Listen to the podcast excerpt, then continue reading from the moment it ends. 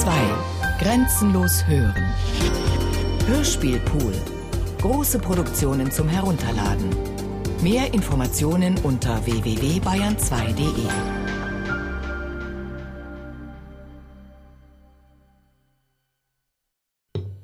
Franz Kafka, der Prozess. Im leeren Sitzungssaal der Student, die Kanzleien. K. wartete während der nächsten Woche von Tag zu Tag auf eine neuerliche Verständigung. Er konnte nicht glauben, dass man seinen Verzicht auf Verhöre wörtlich genommen hatte. Und als die erwartete Verständigung bis Sonntagabend wirklich nicht kam, nahm er an, er sei stillschweigend in das gleiche Haus für die gleiche Zeit wieder vorgeladen. Er begab sich daher sonntags wieder hin, ging diesmal gerade Weg über Treppen und Gänge, Einige Leute, die sich seiner erinnerten, grüßten ihn an ihren Türen, aber er musste niemanden mehr fragen und kam bald zu der richtigen Tür. Auf sein Klopfen wurde ihm gleich aufgemacht, und ohne sich weiter nach der bekannten Frau umzusehen, die bei der Tür stehen blieb, wollte er gleich ins Nebenzimmer. Heute ist keine Sitzung, sagte die Frau. Warum sollte keine Sitzung sein? fragte er und wollte es nicht glauben. Aber die Frau überzeugte ihn, indem sie die Tür des Nebenzimmers öffnete. Es war wirklich leer und sah in seiner Leere noch kläglicher aus als am letzten Sonntag. Auf dem Tisch, der unverändert auf dem Podium stand, lagen einige Bücher. Kann ich mir die Bücher anschauen? fragte K. Nicht aus besonderer Neugierde, sondern nur, um nicht vollständig nutzlos hier gewesen zu sein. Nein, sagte die Frau und schloss wieder die Tür. Das ist nicht erlaubt. Die Bücher gehören dem Untersuchungsrichter. Ach so, sagte K. und nickte. Die Bücher sind wohl Gesetzbücher. Und es gehört zu der Art dieses Gerichtswesens, dass man nicht nur unschuldig, sondern auch unwissend verurteilt wird. Es wird so sein, sagte die Frau, die ihn nicht genau verstanden hatte. Nun dann gehe ich wieder, sagte K. Soll ich dem Untersuchungsrichter etwas melden? fragte die Frau. Sie kennen ihn? fragte K. Natürlich, sagte die Frau. Mein Mann ist ja Gerichtsdiener.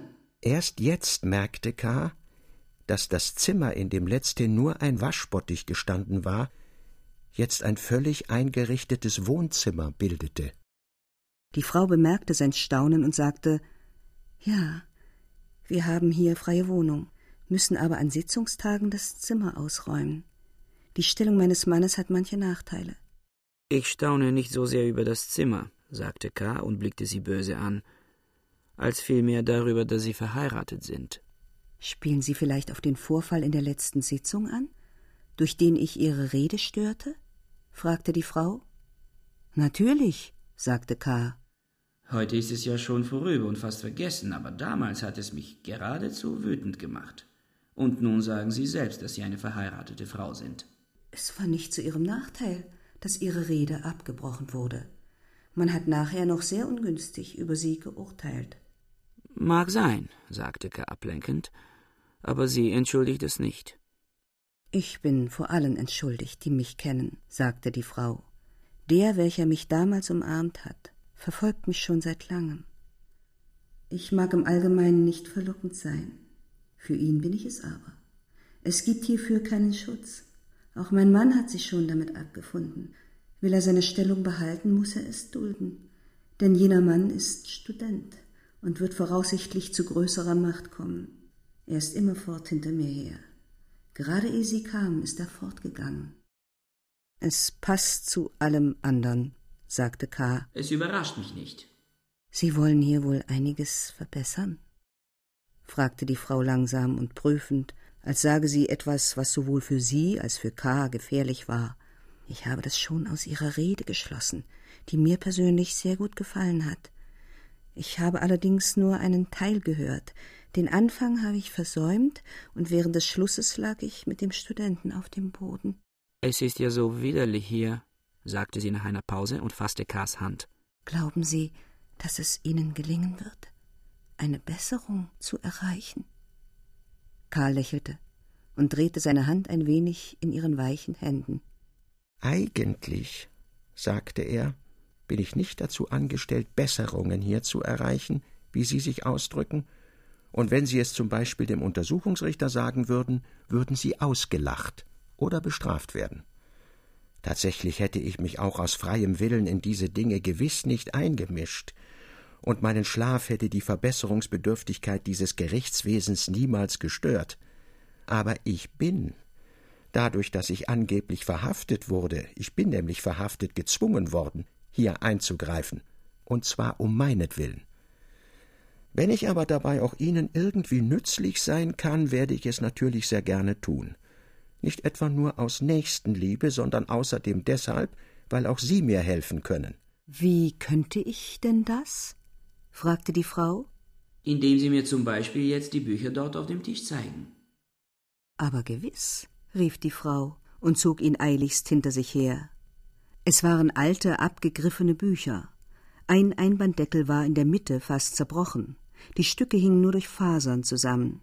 Wie schmutzig hier alles ist, sagte K. kopfschüttelnd. Und die Frau wischte mit ihrer Schürze, ehe K. nach den Büchern greifen konnte, wenigstens oberflächlich den Staub weg. K. schlug das oberste Buch auf, es erschien ein unanständiges Bild. Ein Mann und eine Frau saßen nackt auf einem Kanapee. Die gemeine Absicht des Zeichners war deutlich zu erkennen, aber seine Ungeschicklichkeit war so groß gewesen, dass schließlich doch nur ein Mann und eine Frau zu sehen waren, die allzu körperlich aus dem Bilde hervorragten, übermäßig aufrecht dasaßen und infolge falscher Perspektive nur mühsam sich einander zuwendeten. K. blätterte nicht weiter sondern schlug nur noch das Titelblatt des zweiten Buches auf. Es war ein Roman mit dem Titel Die Plagen, welche Grete von ihrem Manne Hans zu erleiden hatte. Das sind die Gesetzbücher, die hier studiert werden, sagte K. Solche Dinge hat man im Kopf und wagt über mich zu urteilen. Von diesen Richtern soll ich verurteilt werden. Nein, sagte die Frau, Sie werden nicht verurteilt werden. Warum denn nicht? fragte K. Ich glaube sogar, ich werde bestimmt verurteilt werden. Er sah die Frau an und nickte mit dem Kopf. Als er die Frau genügend geängstigt zu haben glaubte, fügte er hinzu Von solchen Menschen soll ich gerichtet werden. Ich werde Ihnen helfen, sagte die Frau. Wollen Sie? Könnten Sie denn das wirklich, ohne sich selbst in Gefahr zu bringen? Sie sagten doch vorhin, Ihr Mann sei sehr abhängig von Vorgesetzten. Trotzdem will ich Ihnen helfen, sagte die Frau. Kommen Sie, wir müssen es besprechen. Über meine Gefahr reden Sie nicht mehr. Ich fürchte die Gefahr nur dort, wo ich sie fürchten will. Kommen Sie. Sie zeigte auf das Podium und bat ihn, sich mit ihr auf die Stufe zu setzen. Sie haben schöne dunkle Augen, sagte sie, nachdem sie sich gesetzt hatten, und sah K. von unten ins Gesicht. Man sagt mir, ich hätte auch schöne Augen, aber ihre sind viel schöner. Sie fiel mir übrigens gleich damals auf, als Sie zum ersten Mal hier eintraten. Sie waren auch der Grund, warum ich dann später hierher ins Versammlungszimmer ging, was ich sonst niemals tue und was mir sogar gewissermaßen verboten ist. Das ist also alles, dachte K. Sie bietet sich mir an. Sie ist verdorben wie alle hier ringsherum. Sie hat die Gerichtsbeamten satt, was ja begreiflich ist, und begrüßt deshalb jeden beliebigen Fremden mit einem Kompliment wegen seiner Augen. Und K. stand stillschweigend auf, als hätte er seine Gedanken laut ausgesprochen und dadurch der Frau sein Verhalten erklärt. Ich glaube nicht, dass Sie mir helfen könnten, sagte er. Um mir wirklich zu helfen, müsste man Beziehungen zu hohen Beamten haben. Sie aber kennen gewiss nur die niedrigen Angestellten, die sich hier in Mengen herumtreiben. Diese kennen Sie gewiss sehr gut und könnten bei Ihnen auch manches durchsetzen, das bezweifle ich nicht. Aber das Größte, was man bei ihnen durchsetzen könnte, wäre für den endgültigen Ausgang des Prozesses gänzlich belanglos. Sie aber hätten sich dadurch doch einige Freunde verscherzt. Das will ich nicht. Führen Sie Ihr bisheriges Verhältnis zu diesen Leuten weiter. Es scheint mir nämlich, dass es Ihnen unentbehrlich ist. Ich sage das nicht ohne Bedauern, denn um Ihr Kompliment doch auch irgendwie zu erwidern, auch Sie gefallen mir gut, besonders wenn Sie mich wie jetzt so traurig ansehen, wozu übrigens für Sie gar kein Grund ist, Sie gehören zu der Gesellschaft, die ich bekämpfen muss, befinden sich aber in ihr sehr wohl. Sie lieben sogar den Studenten, und wenn Sie ihn nicht lieben, so ziehen Sie ihn doch wenigstens Ihrem Manne vor. Das konnte man aus Ihren Worten leicht erkennen. Nein, rief sie, blieb sitzen und griff nur nach Kars Hand, die er ihr nicht rasch genug entzog. Sie dürfen jetzt nicht weggehen. Sie dürfen nicht mit einem falschen Urteil über mich weggehen. Brächten Sie es wirklich zustande, jetzt wegzugehen? Bin ich wirklich so wertlos, dass Sie mir nicht einmal den Gefallen tun wollen, noch ein kleines Weilchen hier zu bleiben? Sie missverstehen mich, sagte K. und setzte sich. Wenn Ihnen wirklich daran liegt, dass ich hier bleibe, bleibe ich gern. Ich habe ja Zeit. Ich kam doch in der Erwartung her, dass heute eine Verhandlung sein werde. Mit dem, was ich früher sagte, wollte ich Sie nur bitten, in meinem Prozess nichts für mich zu unternehmen. Aber auch das muss Sie nicht kränken, wenn Sie bedenken, dass mir am Ausgang des Prozesses gar nichts liegt und dass ich über eine Verurteilung nur lachen werde. Vorausgesetzt, dass es überhaupt zu einem wirklichen Abschluss des Prozesses kommt, was ich sehr bezweifle. Ich glaube vielmehr, dass das Verfahren infolge Faulheit oder Vergesslichkeit oder vielleicht sogar infolge Angst der Beamtenschaft schon abgebrochen ist oder in der nächsten Zeit abgebrochen werden wird. Möglich ist allerdings auch, dass man in Hoffnung auf irgendeine größere Bestechung den Prozess scheinbar weiterführen wird. Ganz vergeblich, wie ich heute schon sagen kann. Denn ich besteche niemanden.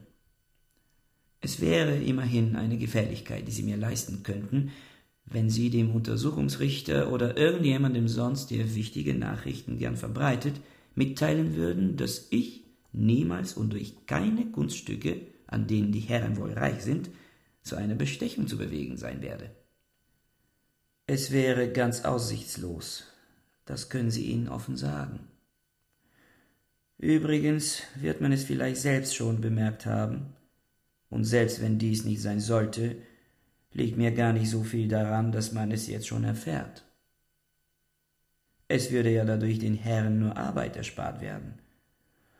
Allerdings auch mir einige Unannehmlichkeiten, die ich aber gern auf mich nehme, wenn ich weiß, dass jede gleichzeitig ein Hieb für die anderen ist. Und dass es so wird, dafür will ich sorgen. Kennen Sie eigentlich den Untersuchungsrichter?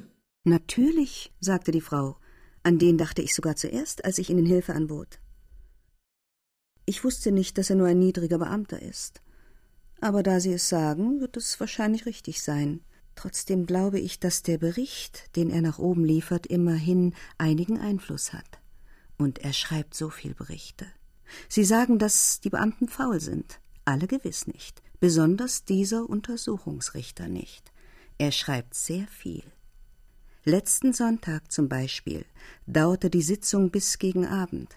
Alle Leute gingen weg, der Untersuchungsrichter aber blieb im Saal. Ich musste ihm eine Lampe bringen. Ich hatte nur eine kleine Küchenlampe, aber er, er war mit ihr zufrieden und fing gleich zu schreiben an. Inzwischen war auch mein Mann gekommen, der an jenem Sonntag gerade Urlaub hatte.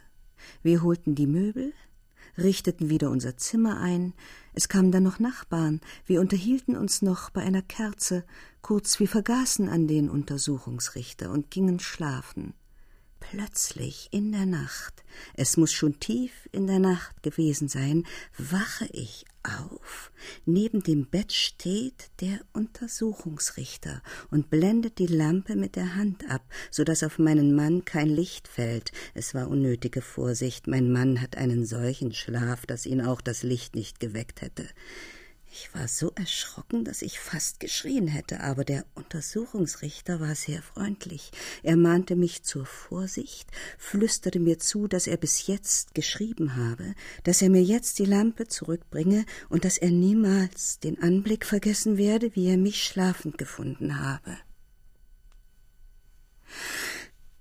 Mit dem allen wollte ich Ihnen nur sagen, dass der Untersuchungsrichter tatsächlich viele Berichte schreibt insbesondere über sie, denn ihre Einvernahme war gewiss einer der Hauptgegenstände der sonntägigen Sitzung. Solche langen Berichte können aber doch nicht ganz bedeutungslos sein. Außerdem aber können Sie doch auch aus dem Vorfall sehen, dass sich der Untersuchungsrichter um mich bewirbt und dass ich gerade jetzt in der ersten Zeit er muss mich überhaupt erst jetzt bemerkt haben, großen Einfluss auf ihn haben kann dass ihm viel an mir liegt. Dafür habe ich jetzt auch noch andere Beweise. Er hat mir gestern durch den Studenten, zu dem er viel Vertrauen hat und der sein Mitarbeiter ist, seidene Strümpfe zum Geschenk geschickt, angeblich dafür, dass ich das Sitzungszimmer aufräume, aber das ist nur ein Vorwand, denn diese Arbeit ist doch meine Pflicht, und für sie wird mein Mann bezahlt. Es sind schöne Strümpfe, sehen Sie? Sie streckte die Beine, zog die Röcke bis zum Knie hinauf und sah auch selbst die Strümpfe an. Es sind schöne Strümpfe, aber doch eigentlich zu fein und für mich nicht geeignet. Plötzlich unterbrach sie sich, legte ihre Hand auf Kars Hand, als wolle sie ihn beruhigen, und flüsterte Still. Berthold sieht uns zu.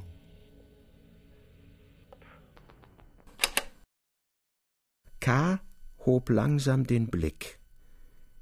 In der Tür des Sitzungszimmers stand ein junger Mann. Er war klein, hatte nicht ganz gerade Beine und suchte sich durch einen kurzen, schüttern, rötlichen Vollbart, in dem er die Finger fortwährend herumführte, Würde zu geben. K. sah ihn neugierig an. Es war ja der erste Student der unbekannten Rechtswissenschaft, dem er gewissermaßen menschlich begegnete, ein Mann, der wahrscheinlich auch einmal zu höheren Beamtenstellen gelangen würde. Der Student dagegen kümmerte sich um K. scheinbar gar nicht. Er winkte nur mit einem Finger, den er für einen Augenblick aus seinem Barte zog, der Frau und ging zum Fenster.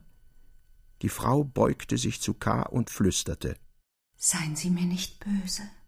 Ich bitte Sie vielmals. Denken Sie auch nicht schlecht von mir. Ich muss jetzt zu ihm gehen, zu diesem scheußlichen Menschen. Sehen Sie nur seine krummen Beine an. Aber ich komme gleich zurück, und dann gehe ich mit Ihnen, wenn Sie mich mitnehmen. Ich gehe, wohin Sie wollen. Sie können mit mir tun, was Sie wollen. Ich werde glücklich sein, wenn ich von hier für möglichst lange Zeit fort bin am liebsten allerdings für immer. Sie streichelte noch Kars Hand, sprang auf und lief zum Fenster. Unwillkürlich haschte noch K. nach ihrer Hand ins Leere. Die Frau verlockte ihn wirklich. Er fand trotz alles Nachdenkens keinen haltbaren Grund dafür, warum er der Verlockung nicht nachgeben sollte. Den flüchtigen Einwand, dass ihn die Frau für das Gericht einfange, wehrte er ohne Mühe ab. Auf welche Weise konnte sie ihn einfangen? Blieb er nicht immer so frei, dass er das ganze Gericht, wenigstens soweit es ihn betraf, sofort zerschlagen konnte? Konnte er nicht dieses geringe Vertrauen zu sich haben? Und ihr Anerbieten einer Hilfe klang aufrichtig und war vielleicht nicht wertlos. Und es gab vielleicht keine bessere Rache an dem Untersuchungsrichter und seinem Anhang, als dass er ihnen diese Frau entzog und an sich nahm. Es könnte sich dann einmal der Fall ereignen, dass der Untersuchungsrichter nach mühevoller Arbeit an Lügenberichten über K. in später Nacht das Bett der Frau leer fand. Und leer deshalb, weil sie K. gehörte, weil diese Frau am Fenster dieser üppige, gelenkige, warme Körper im dunklen Kleid aus grobem, schweren Stoff durchaus nur K. gehörte. Nachdem er auf diese Weise die Bedenken gegen die Frau beseitigt hatte, wurde ihm das leise Zwiegespräch am Fenster zu lang. Er klopfte mit den Knöcheln auf das Podium und dann auch mit der Faust. Der Student sah kurz über die Schulter der Frau hinweg nach K. hin, ließ sich aber nicht stören, ja drückte sich sogar enger an die Frau und umfasste sie. Sie senkte tief den Kopf, als höre sie ihm aufmerksam zu. Er küsste sie, als sie sich bückte, laut auf den Hals, ohne sich im Reden wesentlich zu unterbrechen.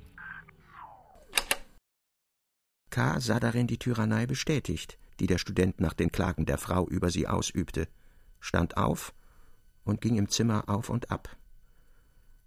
Er überlegte unter Seitenblicken nach dem Studenten, wie er ihn möglichst schnell wegschaffen könnte, und es war ihm daher nicht unwillkommen, als der Student, offenbar gestört durch Kars Herumgehen, da schon zeitweilig zu einem Trampeln ausgeartet war, bemerkte, wenn Sie ungeduldig sind, können Sie weggehen.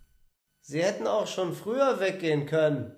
Es hätte Sie niemand vermisst. Ja, Sie hätten sogar weggehen sollen. Und zwar schon bei meinem Eintritt, und zwar schleunigst. Es mochte in dieser Bemerkung alle mögliche Wut zum Ausbruch kommen, Jedenfalls lag darin aber auch der Hochmut des künftigen Gerichtsbeamten, der zu einem missliebigen Angeklagten sprach.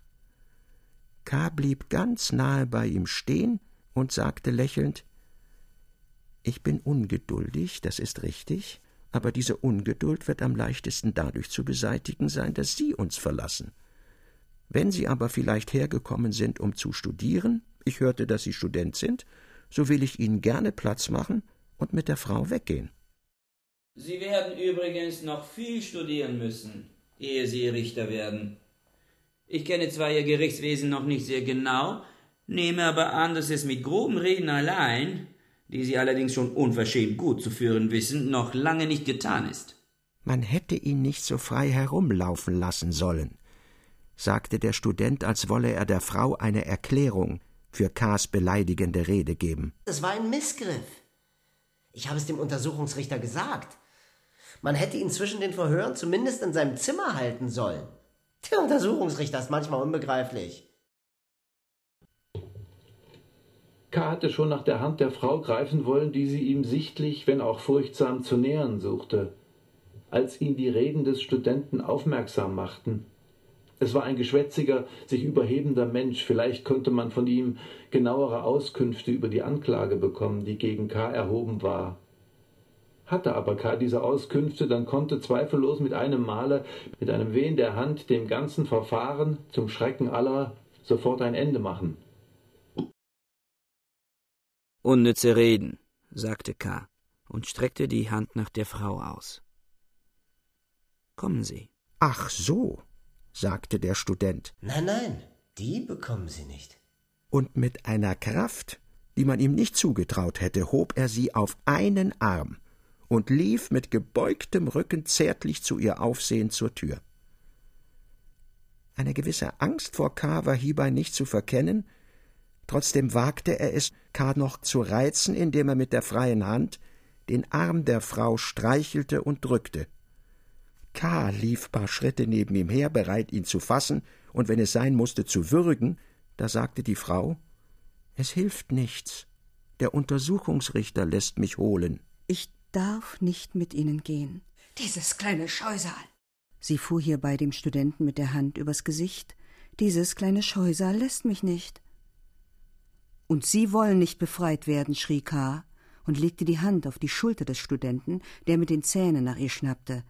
Nein, rief die Frau und wehrte K. mit beiden Händen ab. Nein, nein, nur das nicht.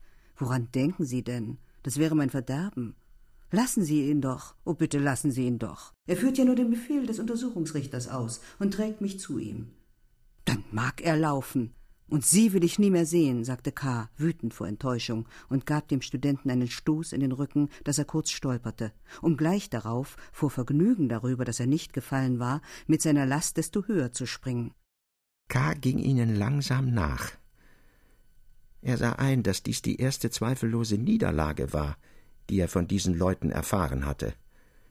Es war natürlich gar kein Grund, sich deshalb zu ängstigen, Er erhielt die Niederlage nur deshalb, weil er den Kampf aufsuchte. Wenn er zu Hause bliebe und sein gewohntes Leben führen würde, war er jedem dieser Leute tausendfach überlegen und konnte jeden mit einem Fußtritt von seinem Wege räumen. Und er stellte sich die allerlächerlichste Szene vor, die es zum Beispiel geben würde, wenn dieser klägliche Student, dieses aufgeblasene Kind, dieser krumme Bartträger vor Elsas Bett knien und mit gefalteten Händen um Gnade bitten würde. K. gefiel diese Vorstellung so, dass er beschloss, wenn sich nur irgendeine Gelegenheit dafür ergebe, den Studenten einmal zu Elsa mitzunehmen. Aus Neugierde eilte K. noch zur Tür. Er wollte sehen, wohin die Frau getragen wurde. Der Student würde sie doch nicht etwa über die Straßen auf dem Arm tragen. Es zeigte sich, dass der Weg viel kürzer war. Gleich gegenüber der Wohnungstür führte eine schmale, hölzerne Treppe wahrscheinlich zum Dachboden. Sie machte eine Wendung, so dass man ihr Ende nicht sah. Über diese Treppe trug der Student die Frau hinauf, schon sehr langsam und stöhnend, denn er war durch das bisherige Laufen geschwächt. Die Frau grüßte mit der Hand zu K. hinunter und suchte durch Auf- und Abziehen der Schultern zu zeigen, dass sie an der Entführung unschuldig sei, viel Bedauern lag aber in dieser Bewegung nicht. K. sah sie ausdruckslos wie eine Fremde an. Er wollte weder verraten, dass er enttäuscht war, noch auch, dass er die Enttäuschung leicht überwinden könne. Die zwei waren schon verschwunden. K. aber stand noch immer in der Tür. Er musste annehmen, dass ihn die Frau nicht nur betrogen, sondern mit der Angabe, dass sie zum UR getragen werde, auch belogen habe. Der Untersuchungsrichter würde doch nicht auf dem Dachboden sitzen und warten. Die Holztreppe erklärte nichts, solange man sie auch ansah. Da bemerkte K einen kleinen Zettel neben dem Aufgang, ging hinüber und las in einer kindlichen, ungeübten Schrift Aufgang zu den Gerichtskanzleien. Hier auf dem Dachboden dieses Miethauses waren also die Gerichtskanzleien? Das war keine Einrichtung, die viel Achtung einzuflößen imstande war.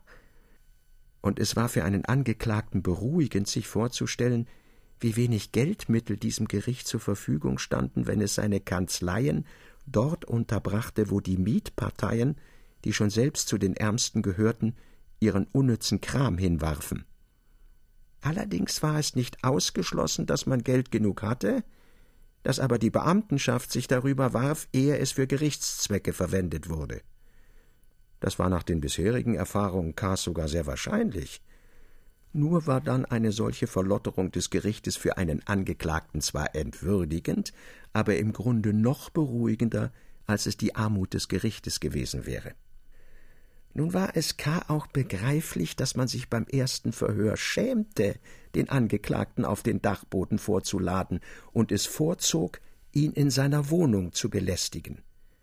In welcher Stellung befand sich doch K. gegenüber dem Richter, der auf dem Dachboden saß, während er selbst in der Bank ein großes Zimmer mit einem Vorzimmer hatte und durch eine riesige Fensterscheibe auf den belebten Stadtplatz hinuntersehen konnte. Allerdings hatte er keine Nebeneinkünfte aus Bestechungen oder Unterschlagungen und konnte sich auch vom Diener keine Frau auf dem Arm ins Büro tragen lassen.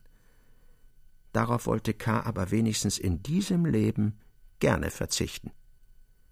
K. stand noch vor dem Anschlagzettel, als ein Mann die Treppe heraufkam, durch die offene Tür ins Wohnzimmer sah, aus dem man auch in das Sitzungszimmer sehen konnte, und schließlich K. fragte, ob er hier nicht vor kurzem eine Frau gesehen habe. Sie sind der Gerichtsdiener, nicht? fragte K. Ja, sagte der Mann. Ach so, Sie sind der Angeklagte K. Jetzt erkenne ich Sie auch. Seien Sie willkommen und er reichte K., der es gar nicht erwartet hatte, die Hand. Heute ist aber keine Sitzung angezeigt, sagte dann der Gerichtsdiener, als K. schwieg. Ich weiß, sagte K. und betrachtete den Zivilrock des Gerichtsdieners, der als einziges amtliches Abzeichen neben einigen gewöhnlichen Knöpfen auch zwei vergoldete Knöpfe aufwies, die von einem alten Offiziersmantel abgetrennt zu sein schienen. Ich habe vor einem Weilchen mit Ihrer Frau gesprochen. Sie ist nicht mehr hier. Der Student hat sie zum Untersuchungsrichter getragen. Sehen Sie, sagte der Gerichtsdiener, immer trägt man sie mir weg. Heute ist doch Sonntag und ich bin zu keiner Arbeit verpflichtet, aber nur um mich von hier zu entfernen, schickt man mich mit einer jedenfalls unnützen Meldung weg. Und zwar schickt man mich nicht weit weg, so dass ich die Hoffnung habe, wenn ich mich sehr beeile, vielleicht noch rechtzeitig zurückzukommen. Ich laufe also so sehr ich kann, schreie dem Amt, zu dem ich geschickt wurde, meine Meldung durch den Türspalt so atemlos zu, dass man sie kaum verstanden haben wird, laufe wieder zurück, aber der Student hat sich noch mehr beeilt als ich, er hatte allerdings auch einen kürzeren Weg. Er musste nur die Bodentreppe hinunterlaufen. Wäre ich nicht so abhängig, ich hätte den Studenten schon längst hier an der Wand zerdrückt, hier neben dem Anschlagzettel. Davon träume ich immer. Hier, ein wenig über dem Fußboden ist er festgedrückt, die Arme gestreckt, die Finger gespreizt, die krummen Beine zum Kreis gedreht und ringsherum Blutspritzer. Bisher war es aber nur Traum. Eine andere Hilfe gibt es nicht? fragte Kai lächelnd. Ich wüsste keine, sagte der Gerichtsdiener. Und jetzt wird es ja noch ärger.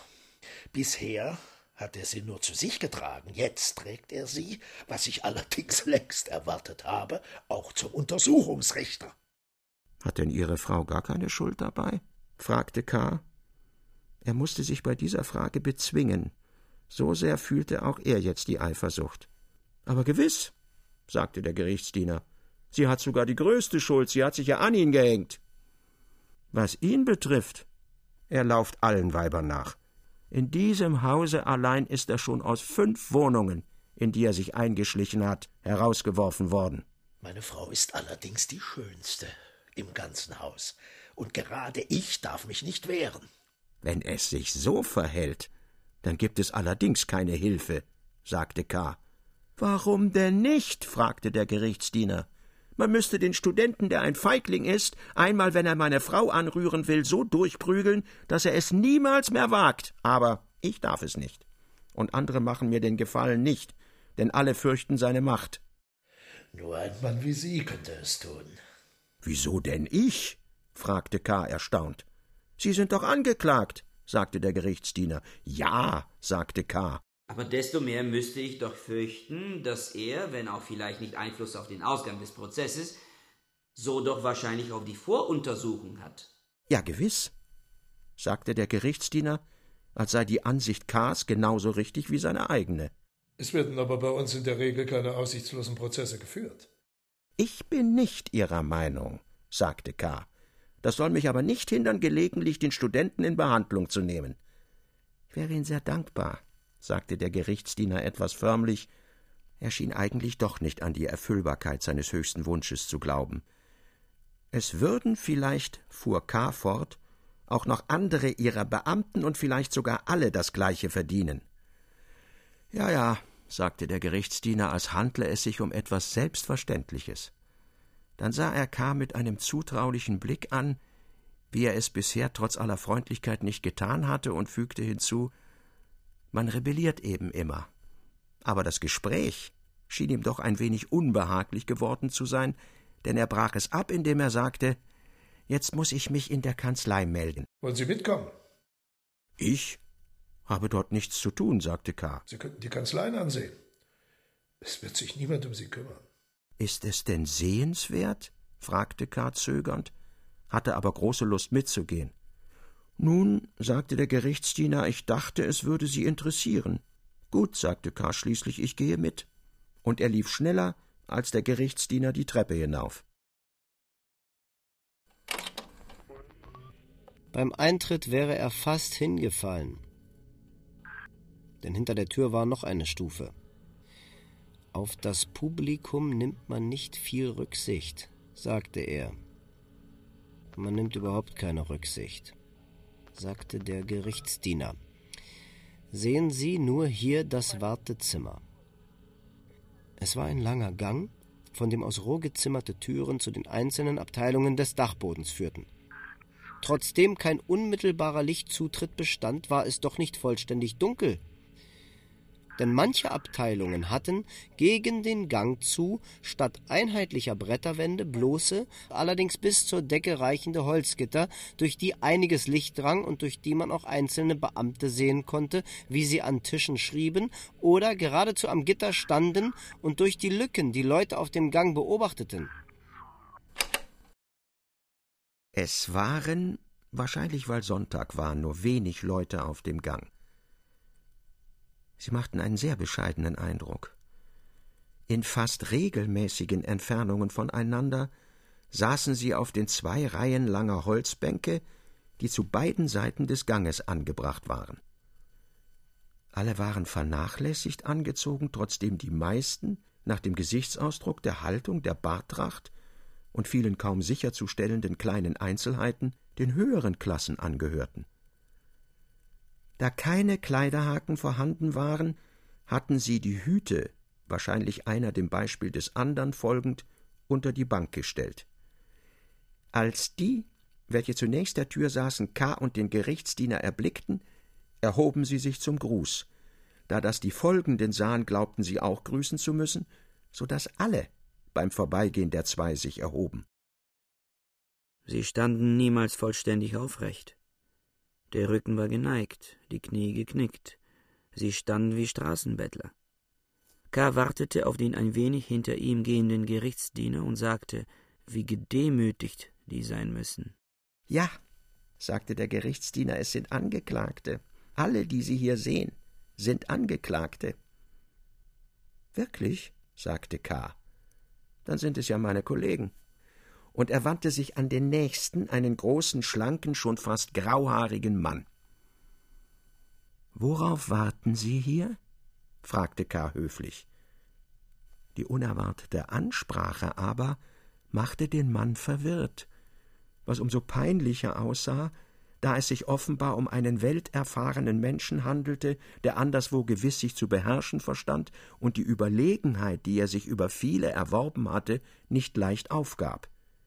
Hier aber wusste er auf eine so einfache Frage nicht zu antworten und sah auf die andern hin, als seien sie verpflichtet, ihm zu helfen und als könne niemand von ihm eine Antwort verlangen, wenn diese Hilfe ausbliebe. Da trat der Gerichtsdiener hinzu und sagte, um den Mann zu beruhigen und aufzumuntern Der Herr hier fragt ja nur, auf was Sie warten, antworten Sie doch. Die ihm wahrscheinlich bekannte Stimme des Gerichtsdieners wirkte besser. Ich warte, begann er und stockte. Offenbar hatte er diesen Anfang gewählt, um ganz genau auf die Fragestellung zu antworten, fand aber jetzt die Fortsetzung nicht. Einige der Wartenden hatten sich genähert und umstanden die Gruppe.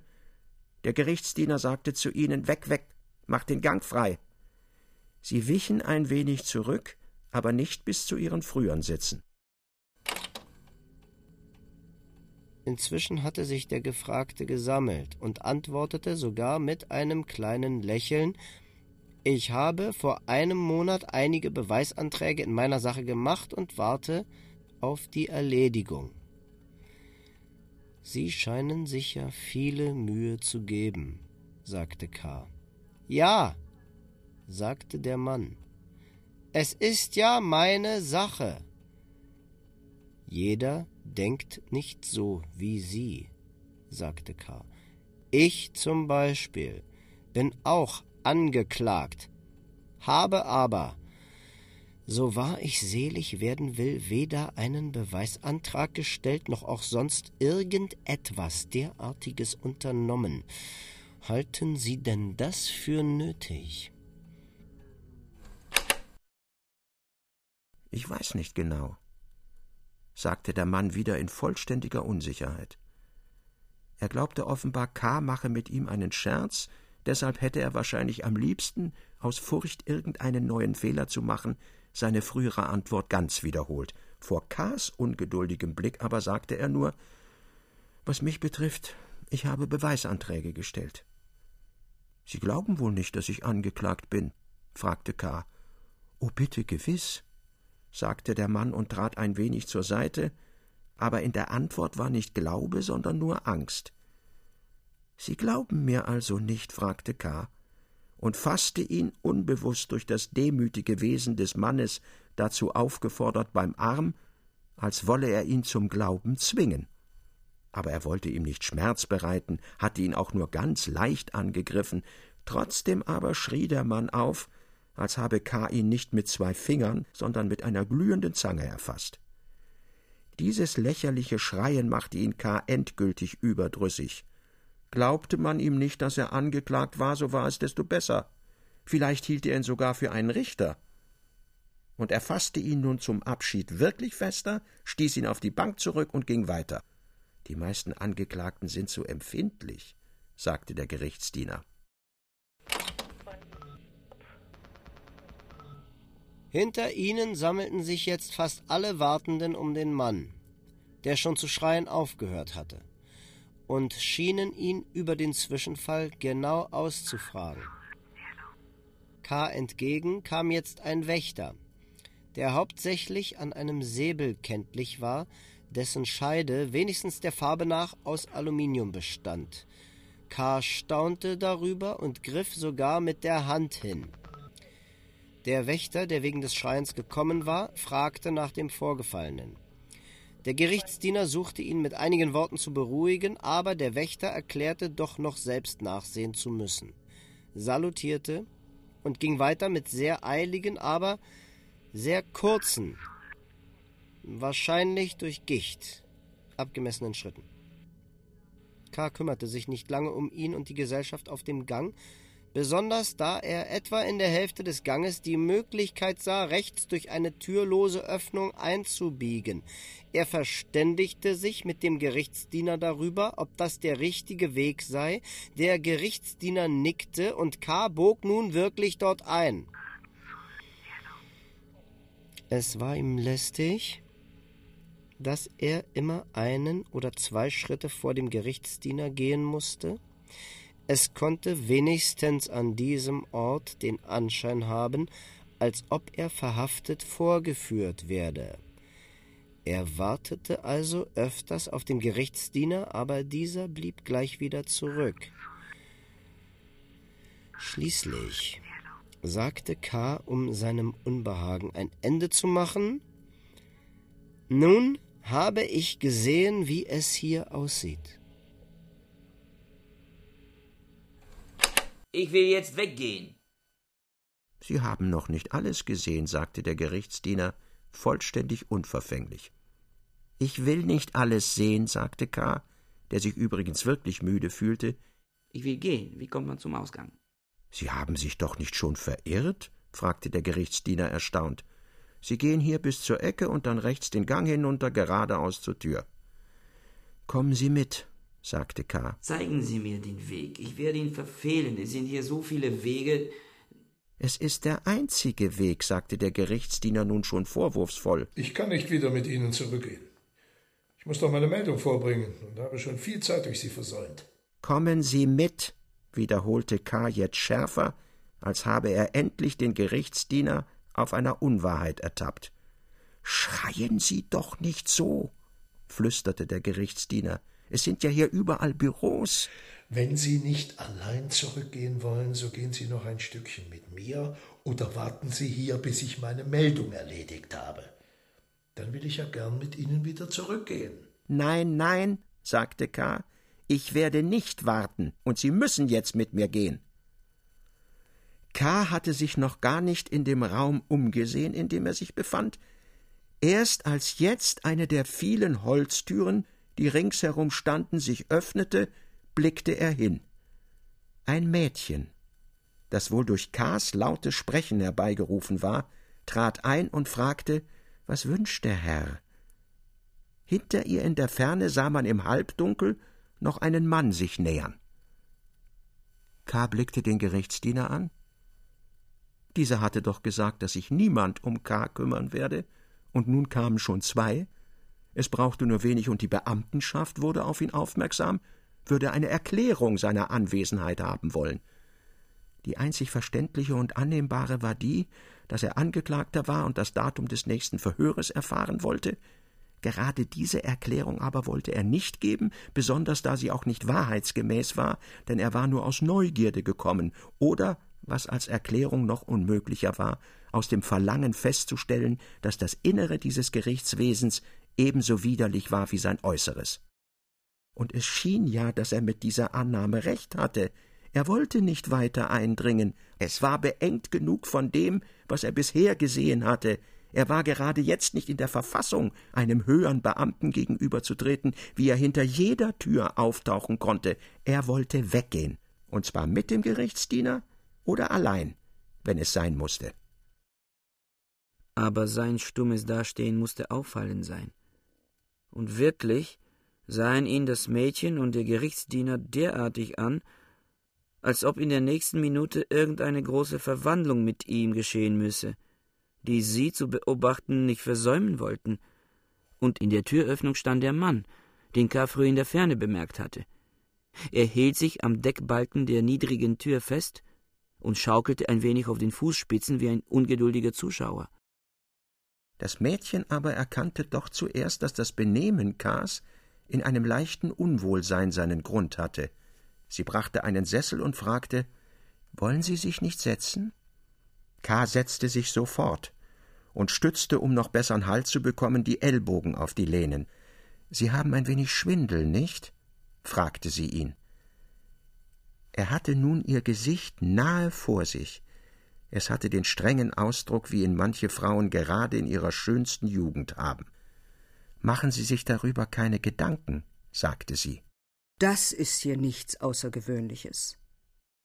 Fast jeder bekommt einen solchen Anfall, wenn er zum ersten Mal herkommt. Sie sind zum ersten Mal hier? Nun ja, das ist also nichts Außergewöhnliches. Die Sonne brennt hier auf das Dachgerüst, und das heiße Holz macht die Luft so dumpf und schwer. Der Ort ist deshalb für Büroräumlichkeiten nicht sehr geeignet, so große Vorteile er allerdings sonst bietet. Aber was die Luft betrifft, so ist sie an Tagen großen Parteienverkehrs, und das ist fast jeder Tag, kaum mehr atembar.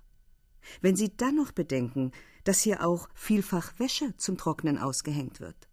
Man kann es den Mietern nicht gänzlich untersagen. So werden Sie sich nicht mehr wundern, dass Ihnen ein wenig übel wurde, aber man gewöhnt sich schließlich an die Luft sehr gut. Wenn Sie zum zweiten oder dritten Mal herkommen, werden Sie das Drückende hier kaum mehr spüren. Fühlen Sie sich schon besser? K. antwortete nicht. Es war ihm zu peinlich, durch diese plötzliche Schwäche den Leuten hier ausgeliefert zu sein, überdies war ihm, da er jetzt die Ursachen seiner Übelkeit erfahren hatte, nicht besser, sondern noch ein wenig schlechter.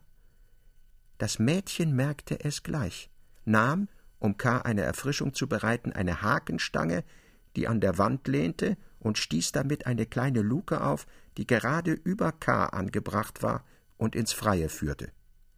Aber es fiel so viel Ruß herein, dass das Mädchen die Luke gleich wieder zuziehen und mit ihrem Taschentuch die Hände Kars von Ruß reinigen musste, denn K. war zu müde, um das selbst zu besorgen.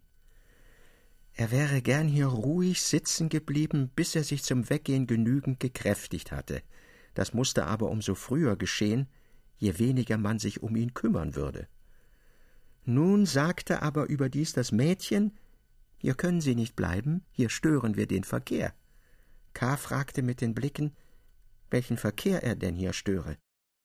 Ich werde Sie, wenn Sie wollen, ins Krankenzimmer führen.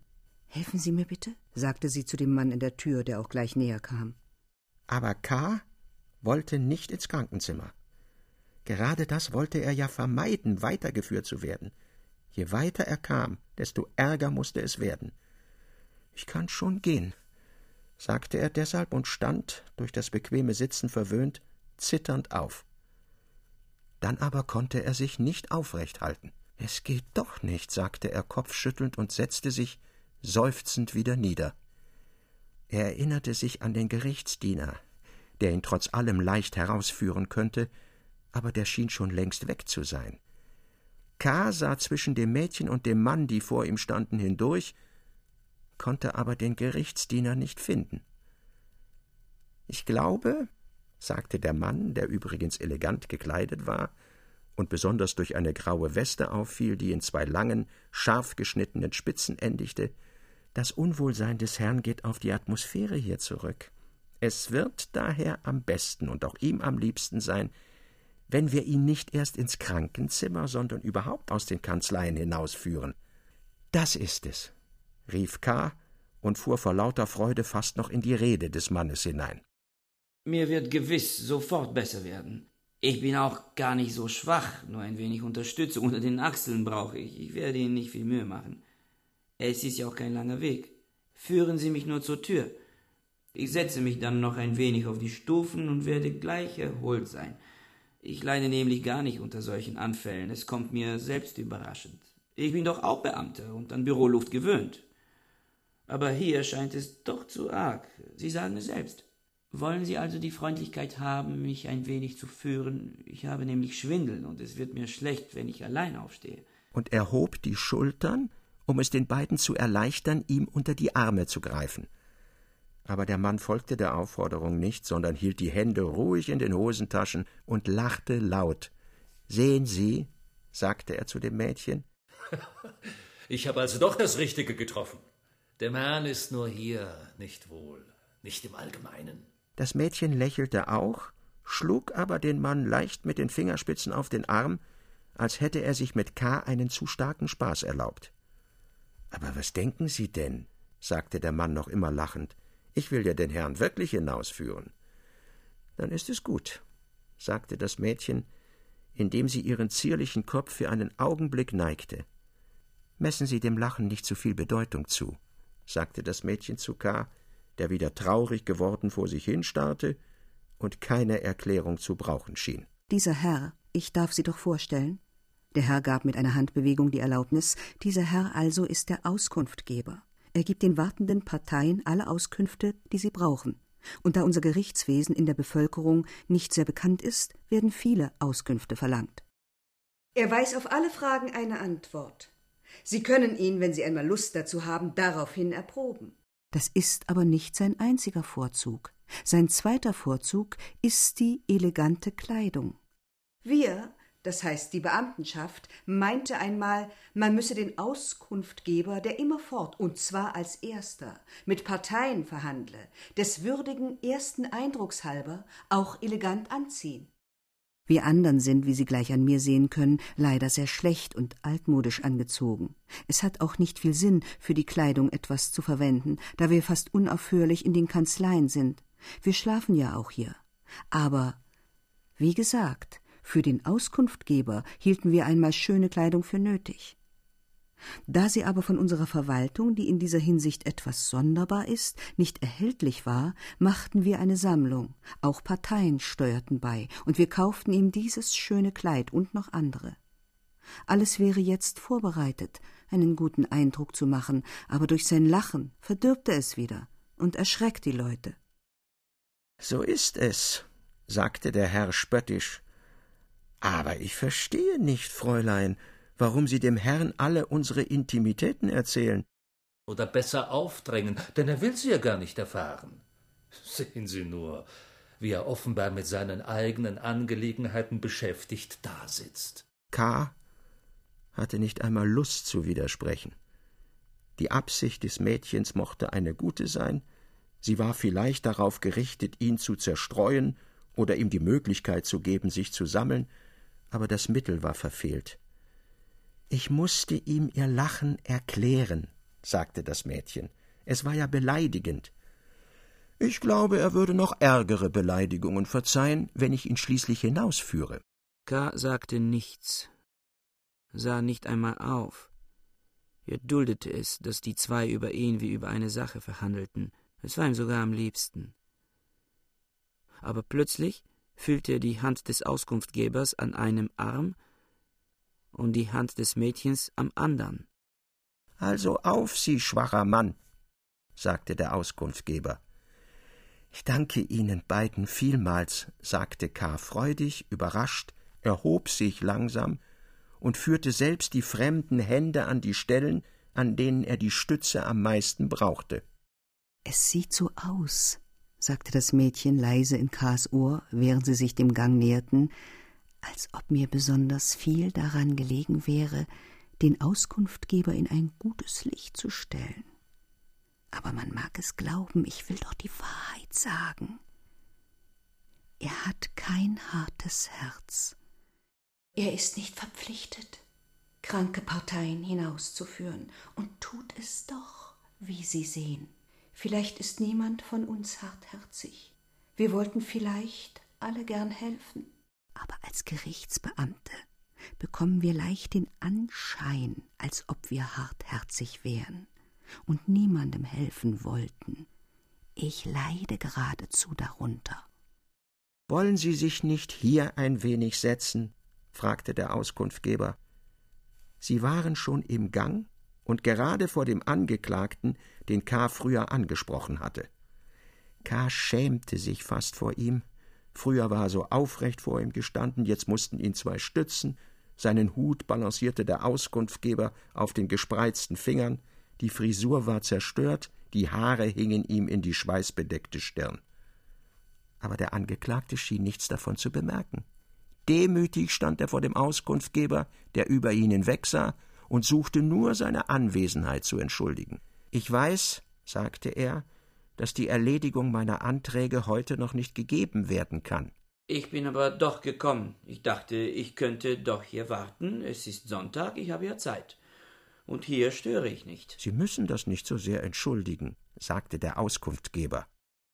Ihre Sorgsamkeit ist ja ganz lobenswert. Sie nehmen hier zwar unnötigerweise den Platz weg, aber ich will Sie trotzdem, solange es mir nicht lästig wird, durchaus nicht hindern, den Gang Ihrer Angelegenheit genau zu verfolgen. Wenn man Leute gesehen hat, die ihre Pflicht schändlich vernachlässigten, lernt man es mit Leuten wie Sie sind Geduld zu haben. Setzen Sie sich. Wie er mit den Parteien zu reden versteht, flüsterte das Mädchen. K. nickte, fuhr aber gleich auf, als ihn der Auskunftgeber wieder fragte, wollen Sie sich nicht hier niedersetzen? Nein, sagte K. Ich will mich nicht ausruhen. Er hatte das mit möglichster Bestimmtheit gesagt. In Wirklichkeit hätte es ihm aber sehr wohl getan, sich niederzusetzen. Er war wie seekrank. Er glaubte auf einem Schiff zu sein, das sich in schwerem Seegang befand.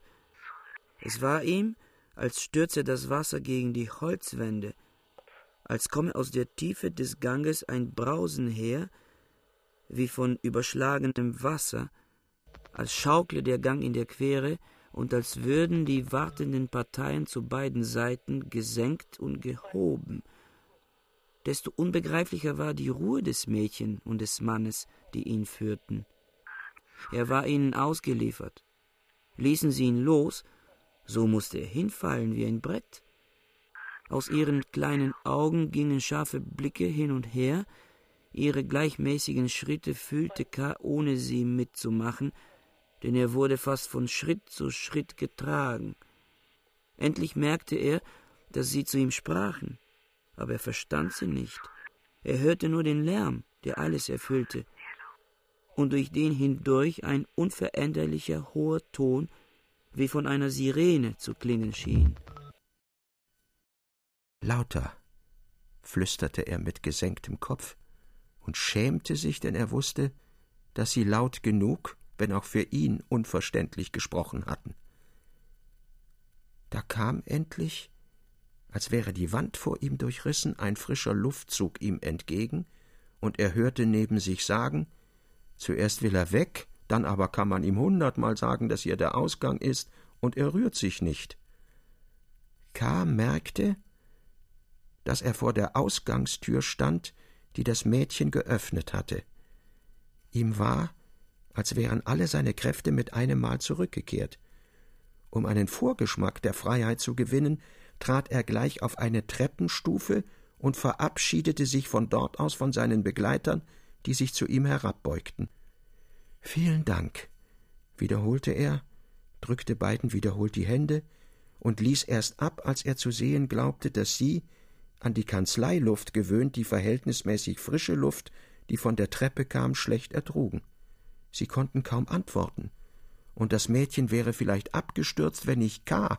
äußerst schnell die Tür geschlossen hätte.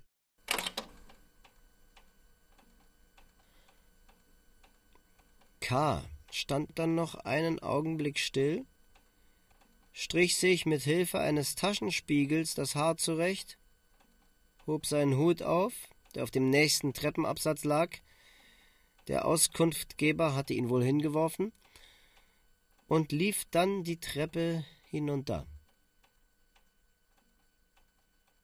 So frisch und in so langen Sprüngen, dass er vor diesem Umschwung fast Angst bekam. Solche Überraschungen hatte ihm sein sonst ganz gefestigter Gesundheitszustand noch nie bereitet. Wollte etwa sein Körper revolutionieren und ihm einen neuen Prozess bereiten, da er den alten so mühelos ertrug? Er lehnte den Gedanken nicht ganz ab, bei nächster Gelegenheit zu einem Arzt zu gehen. Jedenfalls aber wollte er, darin konnte er sich selbst beraten, alle zukünftigen Sonntagvormittage besser als diesen verwenden.